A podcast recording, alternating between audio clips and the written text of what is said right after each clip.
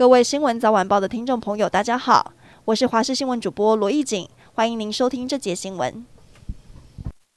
知名影星杨紫琼今天以《妈的多重宇宙》拿下了奥斯卡最佳女主角奖，成为奥斯卡史上第一位亚洲影后，写下纪录。杨紫琼发表得奖感言的时候提到，她获得这项殊荣，证明了只要大胆做梦，梦想的确可以实现。杨紫琼也鼓励所有女性不要听别人说你已经错过黄金时间，女性们永远都不要放弃。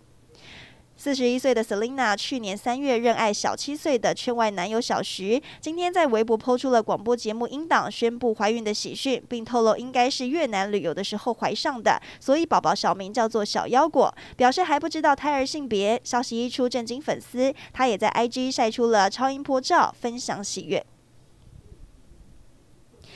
巴西圣保罗住处的王姓组长疑似跟主管之间有工作上的嫌隙，从十六楼坠楼身亡。外交部今天被媒体问到这件事，证实王姓组长于本月十号上午在驻地住所轻生，住处接获通报之后，已经在第一时间前往处理。外交部立即通知王组长的在台家属，并协助家属尽速前往处理后事。